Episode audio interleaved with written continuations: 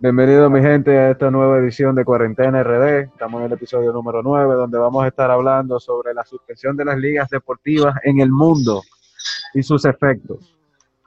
Con nosotros está como invitado especial en el episodio de hoy el licenciado Juan Arturo Recio, quien es analista deportivo para distintas cadenas nacionales e internacionales que tienen que ver con temas de deporte. Un saludo de parte del equipo de Cuarentena RD para ti, Juan, Arturo, y un saludo también para Daniel Cedeño que nos acompaña, Manuel Brupel y Jonathan Martín en el elenco. Muchas gracias. Bienvenido, buen día señores, buen día Daniel Cedeño Brea, buen día Arturo Recio, Jonathan Martínez, mi hermano. Dime de ti, muy buenos días, muy buenos días a todos. Cuéntame César, ¿cómo vamos? ¿Cómo vamos? Todo bien, gracias a Dios. Eh, Juan, Sí, señor. Para no, alargar mucho el, mucho el cuento, porque realmente es mucha tela la que vamos a cortar en el día de hoy. La mayoría de las ligas deportivas en el mundo han sido suspendidas. Eh, ah, sí. El tema del coronavirus ha desatado una expansión de suspensiones, tanto en la MLB, MLS, NBA, NFL, etcétera. Todas las ligas deportivas han sido suspendidas. ¿Cuál eh, entiendes que pueden ser los efectos a futuro para con, estas suspensiones? Eh, bueno, primero que nada, César, gracias por la invitación a este espacio de ustedes. Eh, yo entiendo que están haciendo un trabajo muy importante en estos días de mantener entretenidos e informados a, las personas. En cuanto a tu pregunta directamente, tenemos que hablar de Muchas los niveles. la pregunta que haces, tenemos que hablar de los varios niveles en los cuales eh, va, a existir eh, problemas. El primero yo diría que ver el aspecto económico. Solamente para hacerte un comentario rápido, la NBA, el promedio eh, económico, el dinero que estaría perdiendo entre boletas vendidas y los derechos no afiliados a la venta de boletas estaríamos hablando de aproximadamente 650 millones de dólares solamente en la NBA. Recuerda que le quedan 21 partidos de serie regular, más los playoffs y todavía eso está en el aire, no se sabe qué va a ocurrir. En el caso de la locura de marzo del baloncesto eh, universitario de los Estados Unidos, estamos hablando de que van a perder aproximadamente unos 1.700, 1.800 millones de dólares entre derechos televisivos y de mercadeo y también ventas de boletas, patrocinios y demás. Una pérdida millonaria eh, de dinero y por supuesto eh, entiendo que la, suspensión más grande que hemos visto en los últimos días, que fue la de los Juegos Olímpicos, eh, de Tokio, que ya están fechados para julio del año 2021. Estamos hablando de que solamente en la preparación del evento hasta ahora se habían gastado aproximadamente 13.400 millones de dólares. Aproximadamente, estamos hablando que eso no incluye la parte de los torneos preolímpicos que se estaban eh, organizando y jugando de camino a la clasificación de atletas. Habían 42 de las 50 disciplinas que íbamos a ver en los Juegos Olímpicos que todavía no tenían a los clasificados completos.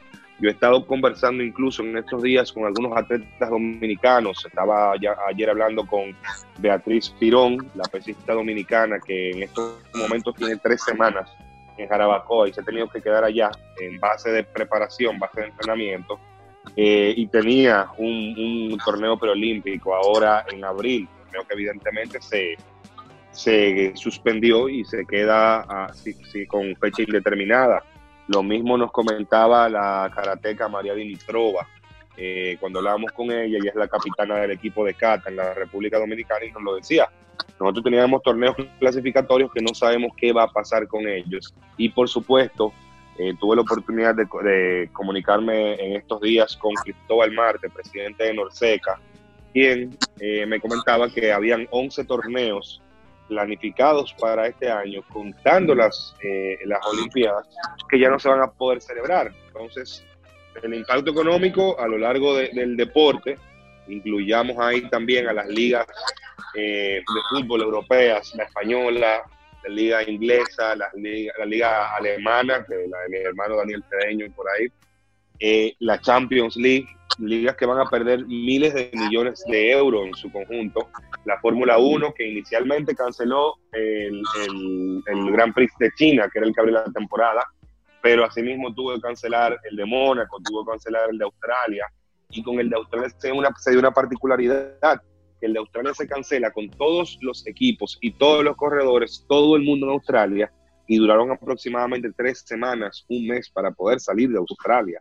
Entonces, ya ahí del, del ámbito económico pasamos al ámbito personal. Los atletas que estaban en preparación, los atletas que estaban en medio de su temporada, los atletas que iban a iniciar su temporada, como es el caso de la MLB, y por supuesto los atletas que tenían el sueño puesto, eh, la mira puesta en el sueño olímpico, en participar, van a tener que esperar un año, muchos de ellos no habían clasificado y van a tener que alterar que ha sido su ciclo olímpico para tratar de llegar a las Olimpiadas del año próximo. Entonces, no solamente está el aspecto económico, está el aspecto personal. En el caso de la NBA, quiero volver a recalcar que fue donde eh, eh, entre el grupo de atletas que dio positivo al coronavirus, eh, puntualmente los jugadores del Utah Jazz, Rudy Gobert y Donovan Mitchell, que fueron los dos primeros atletas de la NBA en confirmar que dieron positivo a la prueba, su salud, ¿qué repercusiones en su salud pudiese tener esto? Uno no es médico, sin embargo, eh, yo he oído, he oído médicos que han pasado por este espacio y también uno siguiendo lo que, se, lo, que los médicos y las voces expertas van diciendo, cuáles serán las secuelas físicas de todas las personas que, han estado infectadas y con síntomas de, eh, de, esta enfermedad, qué va a pasar. En el caso de los atletas, podrán continuar eh, ejerciendo su oficio, porque lo que se ha dicho es que a largo plazo esta enfermedad tiene secuelas importantes en los pulmones, igual la medicación que se utiliza, eh, que, se, utiliza para, para, tratar esta enfermedad, ¿qué estaría ocurriendo con, con, ellos? Y por supuesto, las familias de estos atletas y los fanáticos, los medios de comunicación eh, que se, especializan en, deportes, en el caso de, la, de los familiares, la preocupación que tienen que tener con sus, sus familias que no están junto a ellos, como es el caso de, mencionaba Beatriz Pirón, que tiene tres semanas en Jarabacoa y no puede salir de allá a estar con su familia. Ella misma lo decía, yo preferiría estar en mi casa con los míos, pero tengo que estar aquí y lo que he tenido que hacer es mantenerlo a Renato. Pero ¿qué pasa con nosotros, los que, los que somos eh, eh, analistas de noticias, los que perseguimos la noticia, que estamos hasta cierto punto eh, paralizados porque la generación de noticias es básicamente muy pobre en estos días. Claro, muy poca, es muy limitado el trabajo que podemos hacer. Y, e incluso, e incluso con ligas, con ligas que no se han visto tan afectadas, como es el caso de la NFL, que la NFL tiene su temporada en septiembre, arranca. Sin embargo, toda la programación de cara al draft, que es ahora a final del mes de, de abril, que va a continuar sin público, va a ser televisado, todavía en la NFL no ha explicado cuál va a ser el formato, solamente que va a ser un show de tres noches. Esa programación se ha visto bastante afectada y por supuesto, eh, eh, eventos que quizás no dentro del ámbito de los deportes en sí, pero sí dentro del entretenimiento deportivo, como es la compañía WWE de lucha libre, que tiene su más, su más grande evento este fin de semana que viene ahora, que es WrestleMania. Han tenido que hacerlo sin público, moverlo a un centro de entrenamiento que ellos, ellos tienen en la Florida, el Performance Center, y va a ser un show de dos noches, en vez del acostumbrado show de cinco horas, de una sola noche. Entonces hemos visto como básicamente ha sido un tema de adaptarnos y un tema de las consecuencias que se derivan a partir de lo que ha ocurrido con esta pandemia. Don Arturo, mira, te quería también agregar algo. Yo había leído que Kevin Durant de la NBA ha sido uno de los afectados también por coronavirus. Así es. Así es, Kevin, Kevin Durant que venía de, venía de un proceso de recuperación de un, de un desgarre total del tendón de Aquiles, de una de sus, de uno de sus piernas, eh, y estaba en ese proceso de recuperación, ya estaba volviendo a tirar, estaba haciendo pequeños calentamientos de cara a la temporada que viene, porque no iba a regresar en esta. Y sí, también fue otro de los jugadores que dio positivo en la prueba. Eh, creo que en ese momento cuatro jugadores de los Nets de Brooklyn habían dado positivos a, la prueba. Pero sí, había en la NBA un grupo de jugadores relativamente eh, eh, importante habían dado positivos. También en el fútbol, mencionar a Dybala, que fue uno de los que dio positivos eh, dentro de esta prueba. Creo que Pogba había mencionado que se había sometido a la prueba. Lo que no recuerdo ahora es si también dio positivo, pero sí, el mundo del deporte ha sido afectado directamente. Y, es durante los juegos que ellos se van contagiando unos a los otros. Mira, en el caso de Rudy Gobert, que fue el primero que, se hizo público que dio positivo en la NBA, eh, sí, durante el último equipo con el que ellos jugaron, no los últimos equipos, mejor dicho, eh, con los que ellos jugaron fueron los Nets. Y luego de los jugadores de, del Utah Jazz, los que siguieron fueron los Nets. Y luego de los Nets, eh, el último equipo que los había enfrentado y no había jugado después habían sido los Lakers. Dos jugadores dieron positivos de los Lakers. Nunca se hizo público quiénes, lo, eh, fueron esos jugadores. Pero sí, por, el mismo, por la misma vía de forma de transmisión de, de esta enfermedad que los médicos están cansados de indicar que es a través de pequeñas gotas que se producen por la tos, que se producen cuando una persona habla eh, y el contacto físico que hay directamente con, este con, con el quien está contagiado y la forma en que se propaga este virus, lo altamente contagioso que es, pues sí, eh, definitivamente ha sido eh, importante el contacto físico en la transmisión de esta enfermedad entre deportistas. Y para darte otro ejemplo de lo que ocurrió en Italia, porque en Italia eh, se masificó el número de infectados, ellos mantenían eh, las actividades públicas de conglomeración, las mantuvieron abiertas durante mucho tiempo. Hubo un estadio donde 40 mil fanáticos se infectaron. Y en eso, eso lo están hablando las autoridades italianas eh, tan pronto como la, semana pasada.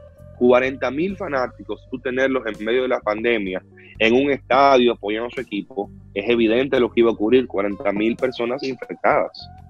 Así es, Juan. Yo, yo creo que tú te refieres al, caso del eh, em, Atalanta de Bérgamo y el, Valencia, me parece. Así es, es el mismo caso. Eso me parece que viene siendo, eh, no la Champions, viene siendo Europa League en ese caso, ¿no? No, ese, fue Champions, un juego de Champions. Sí, fue juego de Champions. y, y, eso me pareció interesante porque eh, se duró mucho tiempo realmente la Liga Europea, de fútbol europea, para, para realmente llevar los partidos por lo menos con, con, la grada vacía, jugarlo a puerta cerrada. Eh, y ahí me sorprendió cuando la NBA rápidamente suspendió su temporada. Obviamente ya los jugadores que tú mencionaste ya se habían visto infectados. Y eso es como una cadena de domino, ¿no? Que, que, va cayendo y infecta a todo el mundo. Eh, pero por eso me sorprendió positivamente que la NBA fue la primera grande liga realmente que tomó una decisión reaccionó. De, reacción donde, fue muy ejemplar, creo. Sí, sí, de hecho yo siempre lo, lo comento cuando estamos hablando sobre los comisionados de liga. Adam Silver, que es el comisionado de la NBA, es un tipo con los pies muy puestos sobre la tierra. Yo entiendo que automáticamente él vio la situación de que Rudy Gobert dio positivo, él dijo, yo esto no quiero que se me salga de las manos, vamos a suspender la temporada y, luego, luego hablamos. Primero la salud de los atletas, la salud de la familia, la salud de los que trabajan en los estadios, por supuesto, la salud de los fanáticos. Y yo creo que el manejo de la NBA fue ejemplar en ese sentido, porque si recordarán, cuando se suspendió la temporada, se estaban jugando partidos ya y de hecho, minutos antes de que iniciara el juego de el Utah Jazz contra el Thunder de Oklahoma, con un estadio lleno de personas, las bocinas del estadio anunciaron que el juego había sido suspendido sin decirle al público por qué, simplemente que se dirigieran hacia las salidas de manera ordenada. Y una vez el estadio se vació, es que ellos hacen pública la confirmación de que Rudy Gobert dio positivo al COVID-19, que haciendo esto, evitando la, el pánico entre el público y que existiese la posibilidad de más heridos eh, o personas que se vieran afectadas, imagínate tú, en, el furor del miedo del momento, tratando de salir del estadio. Y, eh, entre, cosas que, uno cree eh, imposibles, yo te puedo decir ahora mismo que la Liga de Fútbol de Bielorrusia sigue jugando. con estadios con personas. No Igual que la Liga Mexicana. La Liga Mexicana aún no ha sido suspendido, el torneo clausura de la, de la LMX se sigue Exacto, jugando. Se sigue jugando con personas y eso, eso es preocupante. Eh, en el caso de Japón, la Liga Nipona de Béisbol está jugando en estos momentos. Sin embargo, ellos lo están haciendo con estadios vacíos. Solamente los, eh, los atletas, los umpires y el equipo que trabaja a nivel de las repeticiones para esa liga están presentes en los estadios, pero hay deportes. Lo que pasa es que en el caso de Japón ellos estaban siendo precavidos porque ellos querían demostrarle al mundo que tenían la capacidad de sostener los Juegos Olímpicos. Por eso ellos continuaron jugando en esa forma y el presidente del Comité Olímpico Internacional estaba presionando porque se celebraban los Juegos Olímpicos. Lo que pasa es que, como mencioné más temprano, 42 de, los, de las 50 disciplinas que íbamos a ver en los Juegos Olímpicos todavía no estaban con todos sus clasificados. Y es el momento en el cual Canadá dijo, nosotros no vamos a mandar atletas eh, bajo esta circunstancia. Y Estados Unidos dijo, si no existen todas las seguridades de que nuestros atletas y nuestro equipo técnico de las diferentes disciplinas van a estar a salvo, nosotros no vamos a mandar a nadie. Y yo entiendo que la presión conjunta, tanto de Estados Unidos como de Canadá, fue lo que llevó a replantearse la celebración de los Juegos Olímpicos. Sin, sin detallar, yo te puedo decir que he conversado con un par de entrenadores y con un par de atletas que ellos dijeron que esta suspensión llegó tarde, que debió ser antes. ¿Por qué? Porque a nivel mundial se estaban celebrando demasiados eh, torneos preolímpicos. Para, poner, para ponerte otro ejemplo de la República Dominicana, una de las selecciones más exitosas que nosotros tenemos es la selección femenina de voleibol, eh, las Reinas del Caribe. Esto agarró a las muchachas con 11 de ellas fuera del país. Y, yo, te explico, yo te explico a ti la logística que hubo que utilizar para traer a las que ya están aquí. en el día de hoy llegaban tres más de las 11 para completar 10. Y Gina Mambrú todavía está atrapada en Indonesia, que no puede salir de allá. Aunque la logística está ya planeada para que ella regrese a través del aeropuerto de Haneda, en Japón, todavía no ha podido salir porque ese aeropuerto está cerrado. Entonces, la logística que a mí se me explicó y todo lo, el engranaje que tuvo que mover para poder traer a las 10 atletas, a las 7 que ya están aquí, a las 3 que ya en el día de hoy, y poder manejar el tema con Gina, que está en Indonesia todavía, óyeme, hasta cierto punto yo entiendo que el Comité Olímpico fue, eh, Internacional fue desconsiderado con los atletas con los países. Así es. Antes de irnos a la pausa, eh, Juan, eh, queremos hablar también sobre el tema de la suspensión de los contratos laborales de los jugadores, o quizás después, después, de la pausa realmente, porque es un tema un poquito, un poquito amplio. Pero vamos a mencionar que en el boletín de hoy de Salud Pública, el número 13, eh, la situación sigue, sigue bastante alarmante, ya que los casos confirmados al día de hoy son 1.284, 57 eh, fallecidos, 9 casos recuperados y para un total de 2.418 casos descartados de personas que quizás presentaban síntomas similares al, a los que tiene esta enfermedad del coronavirus. Vemos como día a día la República Dominicana sigue teniendo dificultades en poder eh, bajar la curva de contagio que, ha, se ha disparado en las últimas en las últimas semanas. Así que nada, luego de luego de esto iremos a una breve pausa y em, estaremos hablando junto con Juan Recio, Daniel Cedeño, Manuel Brugel y Jonathan Martínez sobre la suspensión de contratos laborales de los jugadores de las diferentes ligas eh, de deportes. Que quédense con nosotros y seguiremos, seguiremos en breve. Esto es Cuarentena RD. Medidas higiénicas en el hogar del enfermo de coronavirus. ¿Cómo limpiar la casa? La persona encargada de la limpieza diaria se tendrá que proteger con mascarilla y guantes de un solo uso. Las habitaciones de la casa deben ventilarse al menos 5 minutos al día. Limpiaremos con un vaso de lejía por medio cubo de agua todas las superficies de contacto frecuente como mesas, picaportes de puertas, llaves, grifos, inodoros y todas las superficies que puedan tener sangre, heces o fluidos. ¿Cómo lavar la vajilla? La vajilla, cubiertos y otros utensilios de cocina se lavarán con agua caliente y jabón. En el lavaplatos, un programa que alcance los 60 grados de temperatura. ¿Cómo lavar la ropa? La ropa de cama y toallas se lavarán con su detergente habitual. Póngase guantes desechables antes de tocar la ropa del enfermo.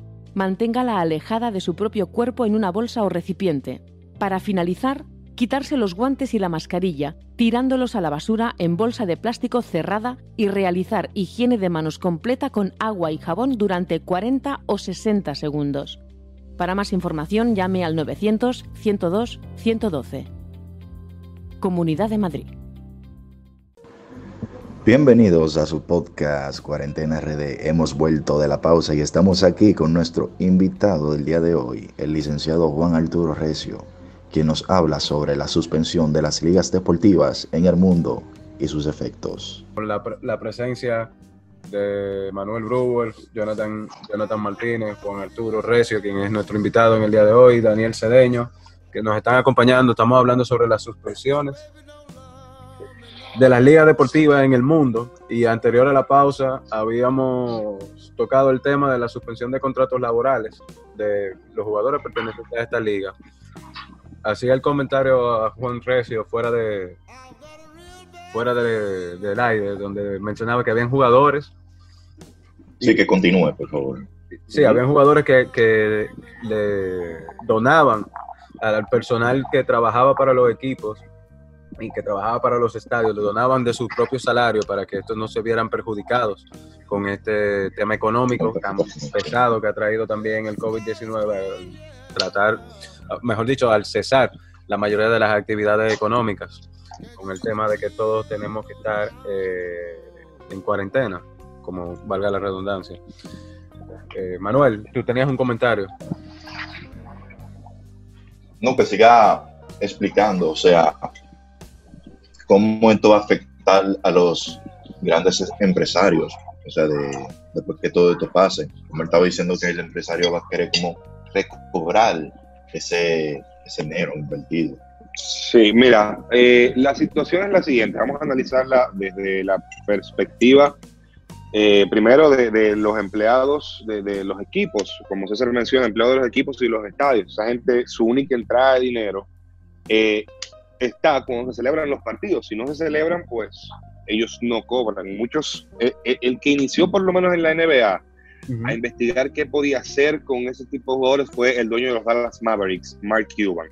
Mark Cuban, desde que se le dijo que la liga se, se, había suspendido, él mismo en la rueda de prensa posterior al partido que se estaba celebrando con los Mavericks de Dallas, dijo, yo lo que quiero es saber qué me cuesta a mí yo poderle pagar a, todos mis empleados porque yo no los puedo dejar eh, a ellos sin cobrar su dinero porque se van a morir de hambre.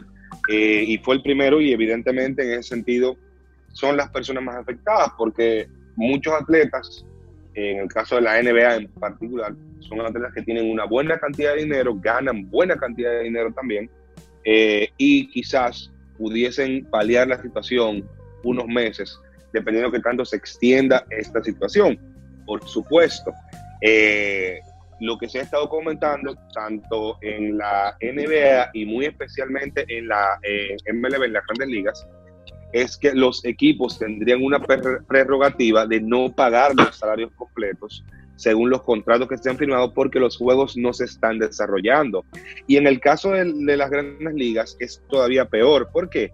Porque eh, los, equipos, los jugadores de los, de los 30 equipos de grandes ligas eh, están asegurados prácticamente con su dinero eh, o una parte de su dinero eh, asegurada se le va a pagar, no importa si, si, no juegan. Y en estos días, tanto dueños de equipos como la Asociación de Jugadores estaban discutiendo unas cuantas medidas, eh, unas cuantas medidas para mitigar el daño económico y que se recibiera un por ciento de los salarios a nivel general de todos los jugadores.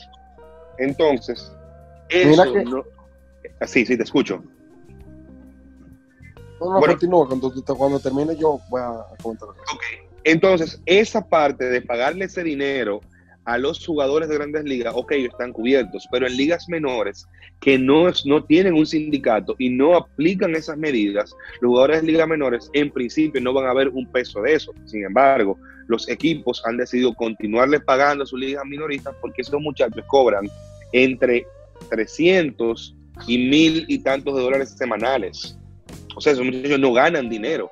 Y de hecho, el dinero que tienen asegurado está hasta este momento únicamente asegurado hasta el 31 de mayo. Y eso es sin, eso es en el caso de que el equipo no le esté, no le esté dando eh, techo y comida. Si el equipo les provee a los jugadores un lugar donde quedarse y su alimentación, no van a recibir ese pago semanal hasta el 31 de mayo, que es el caso de todos los eh, dominicanos que participan en la Dominican Summer League de MLB aquí en, en, el país.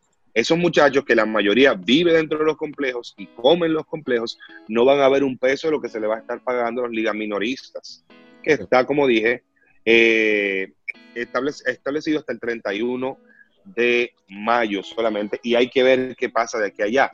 En el caso per se que mencionaban eh, que mencionábamos en la pausa y que me preguntaron también sobre el tema de las empresas que son propietarias de los equipos, las empresas que son propietarias de los estadios, pues es evidente que el interés principal va a ser recuperar la economía de la empresa. Y los deportes van a pasar a un segundo plano. Muy bien, sí, que nos vamos, como dijo el comisionado de, la, de las grandes ligas, el béisbol nos va a ayudar a recuperarnos después de esto, ciertamente eh, va a haber un impulso anímico cuando tú puedas ver a tus jugadores favoritos en el terreno, pero el empresario no lo ve así, el empresario lo ve como que yo estoy perdiendo una cantidad de dinero importante y mi prioridad debe ser recuperar ese dinero. Los deportes van a pasar a un segundo plano y esto va a hacer sufrir a los deportes. Yo también mencionaba en la pausa que para mí habrán selecciones nacionales tan afectadas por esto porque van a perder sus patrocinios, van a perder el dinero que se invirtió en este ciclo olímpico de cara a las, a las Olimpiadas que se iban a celebrar en este, en este mes de julio, no para el año próximo. Entonces ahora van a tener que salir a buscar nuevos patrocinios. Van a poder encontrarlo. Los empresarios que van a estar en un rol de yo necesito recuperar el dinero que yo perdí en estos meses, van a decidir invertir porque la realidad es que después de todo esto, el futuro económico a nivel mundial es muy incierto. Nosotros no sabemos qué va a pasar. Nadie puede predecir a ciencia cierta qué va a ocurrir luego que nosotros salgamos de estos meses de cuarentena a nivel mundial. De hecho, Canadá anunció ayer que todos los eventos públicos van a estar eh, prohibidos hasta el 30 de junio. Oye, ¿por dónde vamos ya?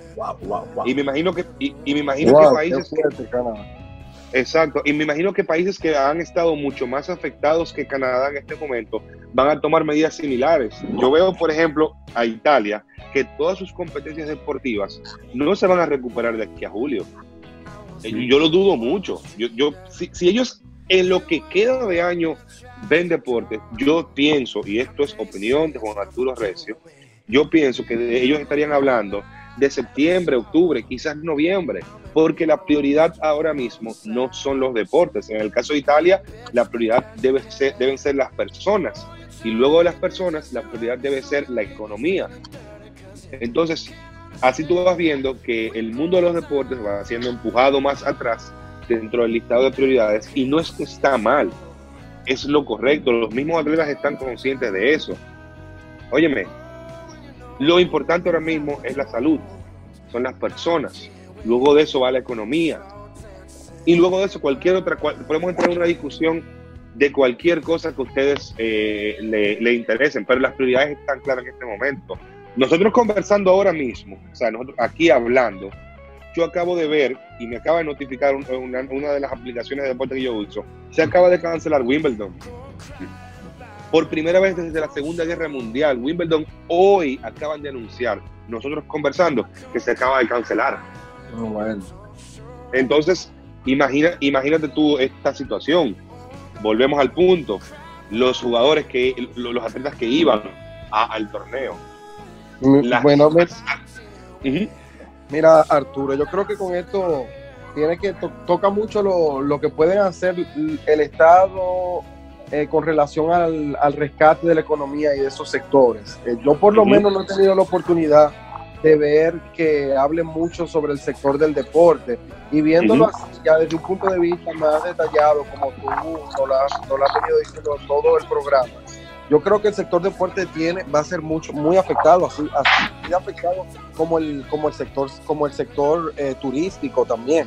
Porque es que, por ejemplo, los deportes eh, de la MLB, NBA, ese tipo de, eventos se sostienen realmente de la, de la capacidad que tiene de, toda la gente que va a esos lugares a ver esos deportes, a pagar esos tickets.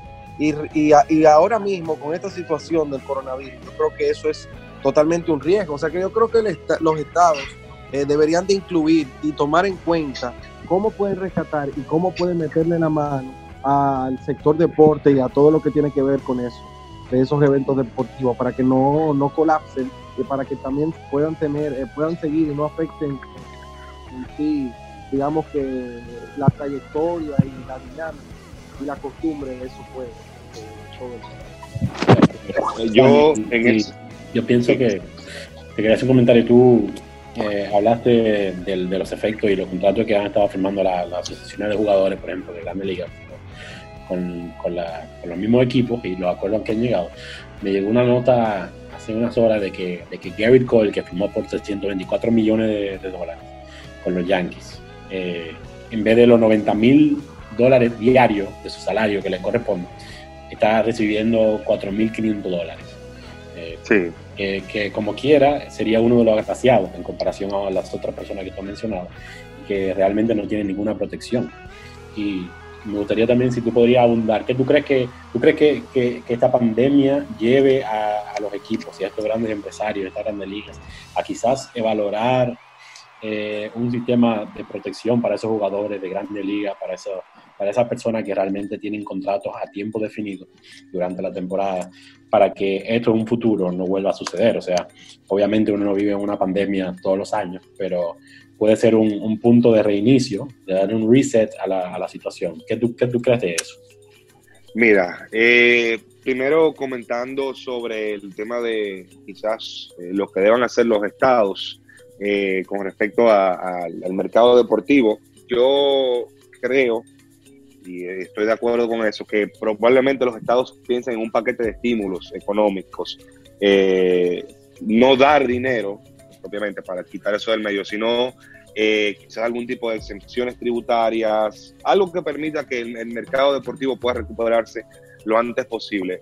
Yo estoy dando estimados de los daños, o sea, de las pérdidas que ellos van a tener, pero nosotros no sabemos a ciencia cierta cuál va a ser el número final. Y, desde y de que está en los miles de millones de dólares, yo creo que eso es indudable, porque solamente MLB, si no juega su temporada, solamente en derechos de transmisión de partidos, va a perder 2 mil millones de dólares. Creo que, creo que la liga, la liga de, fútbol en España dijo el presidente de la liga que se perderían unos 3 mil millones si no se acaba el campeonato. Eh, eh, exacto, y, eso es, o sea, eso es estimados sin ver cuál es el número final ni cuánto tiempo vamos a durar en esto. Eh, sobre lo que mencionaba Daniel, del tema de las seguridades eh, contractuales en el caso de los atletas, yo creo que la NFL y la Asociación de Jugadores de la NFL, porque la quiero tomar como ejemplo, ha sido muy visionaria en este sentido. ¿Por qué? Porque los contratos de los atletas en la NFL tienen un monto, una cantidad de dinero asegurado, se juegue o no se juegue y ese dinero tiene que estar ahí, automáticamente abre el año calendario de la NFL.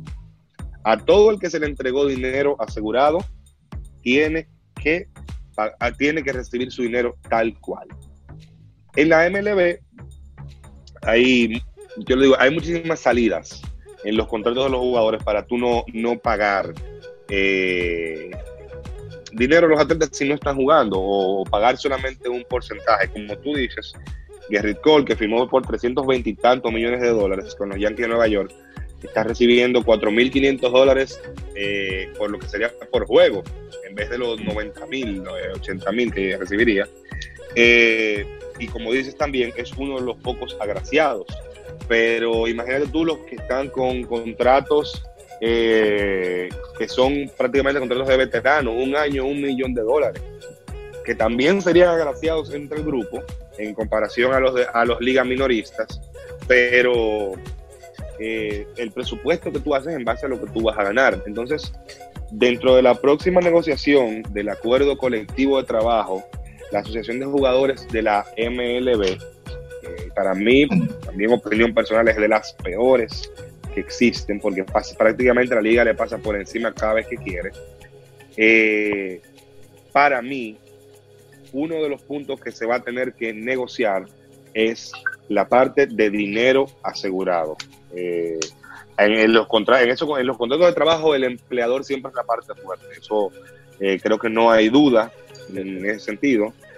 o por lo menos esa es la suposición que hacen las leyes laborales, que la parte empleadora es la parte fuerte. Eh, pero sí, yo creo que en, eh, la parte de negociar dinero asegurado es importante. Si se juega, no se juega, no importa. A, cuando arranque el año calendario de la, de la liga, tiene que estar ahí, que es lo que pasa con la NFL. Y en este caso no pudiese existir algún tipo de, de compensación de parte de los jugadores si ya no van a jugar, en, este caso, algún tipo de compensación, de compensación de sesión de imagen o algo que pudiesen utilizar para que en este caso no se les suspenda el pago de su salario? Lo que pasa es que cuando tú eh, firmas contratos con las ligas, eh, tú cedes los derechos sobre tu imagen a los equipos y a las ligas. Eh, entonces, ese, por esa parte ya eso debería manejarlo propiamente la liga sin embargo, y eso quizás también es lo que eh, debemos ver, ya la asociación de jugadores, como el, como el sindicato que rige la relación con la MLB, en ese caso en particular, negoció 375 millones de dólares, que es básicamente el 3 o el 4% de la nómina completa de MLB, eh, que es lo que se va a pagar por ahora, haciendo la liga unas concesiones, por ejemplo, que este año le va a contar eh, como año de contrato a todo el que esté en su último año. Para poner un ejemplo, Mookie Betts, que era un jugador de los Red Sox que ahora pertenece a los Dodgers de Los Ángeles, está en su último año de, contrato. Eh, y si no se juega este año, le va a contar como, contar como que él jugó ese año y va a entrar a la agencia libre el año próximo. Entonces, es un, la liga palo, es un palo para el equipo, para en este caso los Dodgers, que partieron con otros jugadores con más años de servicio, con, perdón, con menos años de servicio, para adquirirlo a él y si no se juega entonces, básicamente no ganaron nada. No, no, ganaron nada y perdieron, eh, perdieron a uno de sus mejores prospectos, que, era, que es Jeter Downs, que fue quien pasó a los Medias Rojas de Boston. Entonces, ese es uno de los casos. Tú dirás, ok, por un lado no tengo que pagar el contrato completo, sin embargo, me desprendí de talento y conseguir otro que se supone que me iba a dar un lucro eh, rápido. Eh, exactamente. Entonces, ¿cuáles son las pérdidas que yo tengo en, por ejemplo, ventas de jerseys? Todos los jerseys que ya mandé a hacer con el apellido y el nombre de Monkey Bets. Ese, eso no se me va a vender. La explotación de su imagen, eso tampoco lo voy a poder, lo, voy a poder hacer con mi uniforme. Ya se va a encargar el próximo equipo en el cual Monkey Bets eh, firme. y son de las cosas que si tú lo vas viendo al final del día, esto es una suspensión que no le conviene a nadie. Y vuelvo al punto que estábamos mencionando más temprano. Las empresas que manejan equipos y estadios lo que van a buscar es recuperarse económicamente y vamos a ver contratos más leoninos que sean en beneficio de los equipos y de las empresas y, que vayan en perjuicio de los jugadores, porque es que esa es la reacción natural a todo esto eh, una vez salgamos de la crisis. ¿Crees que los contratos, de, los contratos de, más de 100 millones van a ser cosas del pasado? La tendencia, por lo menos en grandes ligas, que es donde estamos conversando, eh, ahora mismo son los contratos entre 5 y 7 años, entre 100 y 160 millones de dólares a los jugadores que no son de la élite, pero están entre el grupo de, los muy buenos. Esos contratos, para mí, por lo menos en cantidad de dinero por año, van a bajar. O sea, yo, los, veo, los veo bajando en el futuro inmediato. Y los contratos pequeños de un año, un millón, una cosa, yo creo que eso, eso va a ser contratos que van a desaparecer. Vamos a ver muchos contratos en MLB en el futuro de 500, 600 mil dólares con invitación a campos de entrenamiento y todas las seguridades del mundo para tratar de no pagar esos contratos. O sea que va, va a haber una transformación en la forma de contratar de todas las ligas. Eso ¿Cuál sería no me queda Juan, duda en este caso el papel que jugaría las diferentes asociaciones o sindicatos de jugadores? Por ejemplo, habíamos hablado ya que- con, con el de la MLB, en este caso que es un poco débil, pero un se me ocurre ahora el sindicato de jugadores de la NBA, que viene siendo un sindicato bastante pesado, vamos a decir en este sentido, donde sus decisiones tienen una incidencia directa en la liga. ¿Cómo pudiesen Sí, no, estos sindicatos, eh, vamos a decir, apalear o, o- o- o suavizar esta, esta situación crítica que se, que se va a dar Mira. con las renegociaciones de contrato? Mira, definitivamente, la, bueno que mencionas el sindicato de jugadores de la NBA, que es quizás uno de los más fuertes a nivel general, no solamente de los Estados Unidos, sino de, del mundo, por la misma naturaleza de la NBA. Aquí las figuras, eh, independientemente del valor de la marca de los equipos, las figuras son las que dicen por dónde va la liga. Entonces, en este sentido, yo entiendo que eh, van a defender los derechos de sus de, los afiliados a, a los sindicatos en cualquier escenario que tengan.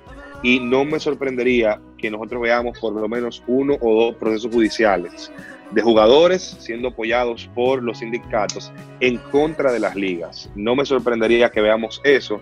Eh, y ese va a ser el mayor apoyo que les pueden dar los sindicatos a los jugadores en este momento, de que si hay abusos cometidos por parte de los equipos, sea cual sea el escenario en el que se vayan a enfrentar, ellos van a tener ese apoyo.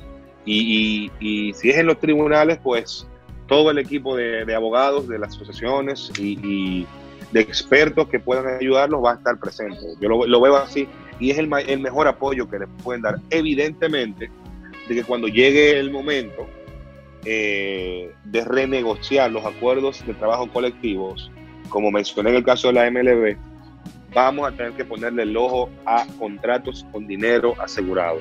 Como hace la NFL, hay que ponerle el ojo. Yo creo que eso debe hacerse en todas las ligas, que si a ti te pagan, vamos a suponer 100 millones de dólares, por lo menos, por poner un número, 60 sean de dinero asegurado, porque por algo se te está, se te está pagando. Y por algo a los equipos se les ponen restricciones de cuánto pueden gastar. Entonces, si tú vas a hacer una inversión como equipo en un atleta que tú entiendes que es de la élite, pues ese atleta tiene que ser protegido. Las garantías de ese atleta tienen que protegerse. Y eh, habrán cláusulas también de que eh, anulen el dinero asegurado, como también pasa en la NFL, eh, cuando ocurren situaciones particulares de, de que, de- vamos a suponer, a ti te arresten eh, o te veas inmiscuido en procesos judiciales y seas condenado, en los cuales ese dinero queda nulo. O sea, el dinero asegurado puede anularse como garantía a los equipos, pero entiendo que sí, que el principal apoyo es, sea lo que sea la decisión que ustedes tomen, van a tener el apoyo de los sindicatos y en las negociaciones tenemos que hablar de dinero asegurado. Que Sí, indudablemente estamos en una situación de causa de fuerza mayor. Daniel. Eh, y no solo eso, Juan, con los jugadores, tú mencionabas que la, en el futuro tendrán que asegurarse los sueldos, pero yo creo que no solamente para los jugadores, yo creo que va a ser una, una, una, medida que debe ser tomada es que, se le asegure un mínimo de salario también a todos esos trabajadores que quizás se puedan quedar eh, como los que venden maní o venden eh, cerveza en los estadios o cualquier otro tipo de souvenirs.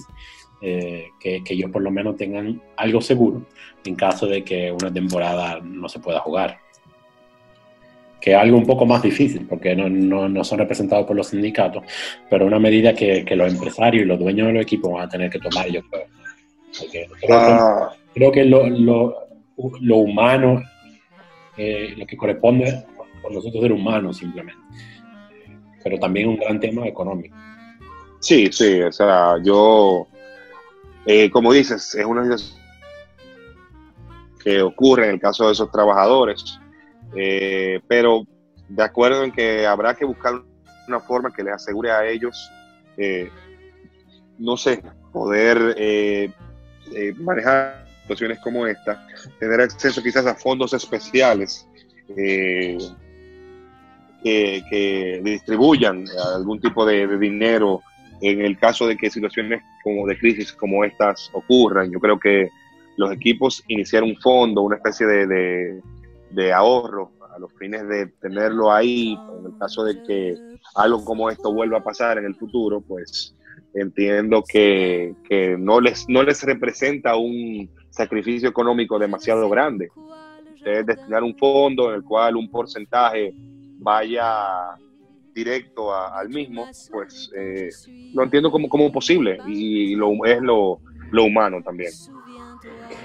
Okay. Juan, y yo tengo todavía, tú, tú ya habías tocado un poco el tema de que en varios países como Italia, por ejemplo, no, no, no crees que sea posible que se pueda volver a disfrutar del deporte, sea por lo menos en televisión o lo que sea, eh, antes mínimo quizá de, de octubre septiembre, no, o noviembre.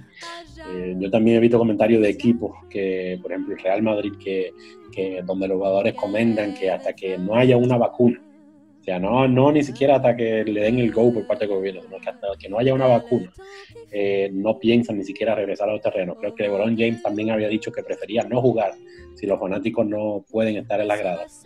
Eh, ¿Cómo tú crees que eso se, va a poder desarrollar? O sea, cada país tiene circunstancias diferentes y se ha visto afectado de manera diferente por el, COVID.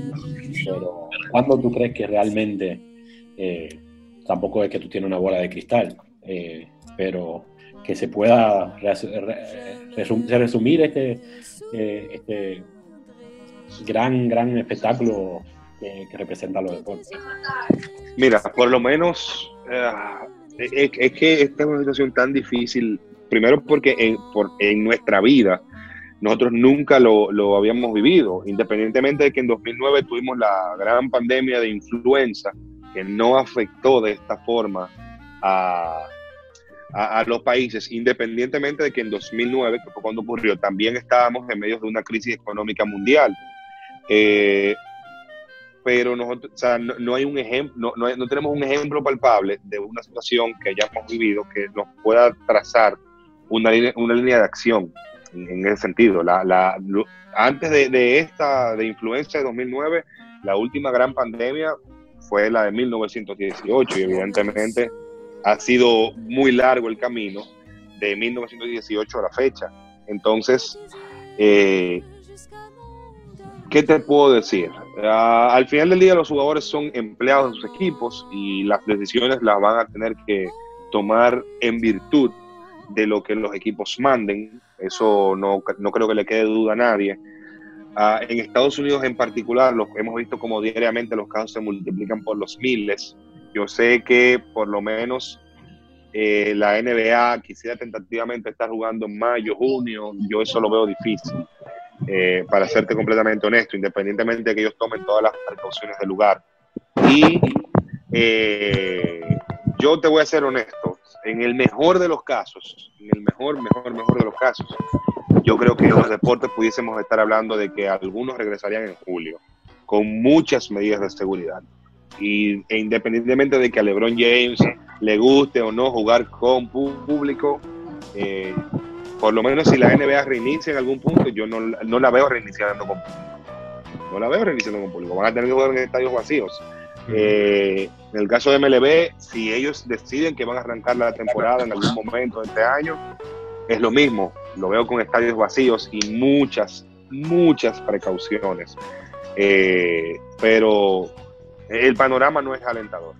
En el mundo de los deportes tenemos que ser honestos en, ese aspecto eh, y, y, ver que quizás exista la posibilidad de que haya ligas que no vean acción este año. Es, es, es, es, triste, yo lo sé, quizás quisiéramos para despejar un poco la mente de esta crisis eh, que algunos deportes regresen y poder eh, estar pegados a la televisión viéndolos como forma de, de, de animarnos un poco. Yo espero de verdad que sea así, yo quiero que sea así, pero como hemos dicho a lo largo de, de este podcast, eh, la salud es lo primero, tanto de los atletas como sus familiares, de las personas que trabajan en los estadios, de los fanáticos. Eh, la salud es lo primero. Y luego de, la salud viene el aspecto económico y viene todo lo otro, pero la salud es lo que tiene que ser primordial en estos momentos En el mejor de los casos, como dije, yo veo que algunos deportes se, reincorporarían entre junio, finales de junio, principios de julio. En el peor de los casos, hay ligas que ya no regresan más y hay ligas que no inician, como es el caso de la MLB por ahora. Bueno, bueno, ya con relación ya de manera de ir dándole fin a este podcast de Cuarentena RD. Y gracias de verdad, eh, Juan, Arturo, por tu participación, por todo lo, que nos has venido diciendo del sector deporte. De verdad que nos ha dado más que, más que información, hemos tocado hasta lo más sensible de ese tema. Y yo diría también que, que falta, falta mucho todavía por experimentar de, lo que será el coronavirus, eh, sobre la crisis del coronavirus. Yo creo que para algunos países esto apenas empieza, y lo digo por el caso de la República Dominicana, que no tiene eh, realmente ni dos meses en esta situación, y, también el caso de Estados Unidos, que apunta a llegar a más de 200 mil casos eh, de coronavirus. O sea, o sea que hay muchas, muchas cosas que experimentar. Lamentablemente es lo que parece venir, el panorama eso es lo que nos plantea y, de verdad que es lamentable que el deporte se vea afectado, que se vean afectados los negocios del deporte, las personas que trabajan y, como siempre, esperando que el gobierno y los gobiernos del mundo puedan interferir de la mejor manera y, sobre todo preservar la vida, como tú dijiste, Arturo. Preservar la vida ante todo, eh, tenemos que apostar siempre por la vida y creo que esa es la salida eh, primordial en cualquier escenario. Ya César, ahí podría decir, si vamos, vamos terminando el podcast, eh, Juan, si quieres decir algo, al final siempre nosotros dejamos que el invitado diga algunas palabras, cualquier cosa que, le quiera decir a nuestros oyentes. Eh, está en todo su derecho, señor Juan Arturo. Muchas gracias eh, nuevamente por invitarme a su, a su espacio. Como les dije al principio, eh, entiendo que lo que ustedes hacen es bastante importante en momentos como, como el que estamos viviendo ahora y eh, recalcar lo que he venido diciendo. La salud es lo más importante, la familia es lo más importante en estos momentos, mantenerse siguiendo las recomendaciones de los organismos oficiales, tanto de la República Dominicana como a nivel internacional, en el caso de la Organización Mundial de Salud. Eh, y en cuanto propiamente a los deportes. Eh, es un proceso, es un proceso bastante largo lo que eh, vamos a vivir, lo que estamos viviendo, pero los deportes regresarán, eh, las figuras que nos emocionan regresarán, tendremos la oportunidad de verlos nuevamente, tendremos la oportunidad de disfrutar las rivalidades deportivas, la cuerda que damos nosotros los dominicanos con eh, con, el béisbol, por ejemplo, que, siempre nos anima bastante a final de año y que, o sea, de todas las situaciones malas, eh, quizás eh, de forma indebida, pero quizás podamos ver algo bueno y es que, dadas las circunstancias, por lo menos con MLB, si no se juega, pues que veamos a estrellas de la MLB jugando aquí con los equipos del béisbol invernal, que hasta ahora no ha sido eh, afectado, y que los planes son que se realice el torneo eh, como corresponde, quizás veamos uno de los torneos con más talento que podamos tener en la memoria reciente, y yo diría que eso es uno de los puntos eventuales positivos ante esta circunstancia, y también por ahí viene el Clásico Mundial eh, en marzo del año que viene, que que es el, gran torneo de los dominicanos, como nosotros le decimos. Tiene por ahí mantenerse las expectativas y, señores, positivos. Eh, yo sé que estamos siendo bombardeados por muchas cosas negativas y quizás lo que ustedes escuchen el día de hoy hasta cierto punto los ponga a pensar como que, caramba, eh, no vamos a salir de esto por ahora, pero los deportes regresarán, las estrellas regresarán y pronto vamos a estar viviendo dentro de la normalidad, que es lo que eh, todos queremos. Cuidado y prestar atención a las autoridades. Ese es mi mensaje. Muchísimas gracias Juan por acompañarnos el día de hoy. Queremos agradecer también a Daniel Cedeño, Manuel Bruber por, por acompañarnos en este programa de Cuarentena RD. Antes de cerrar, quisiera decir una frase del mítico Kobe Bryant, quien decía que lo más importante es intentar e inspirar a las personas para que ellos puedan ser grandes en lo que sea que quieran hacer. Cuarentena RD, muchísimas gracias por la sintonía. Nos seguimos viendo en los próximos capítulos. Cuarentena RD, pasen bueno.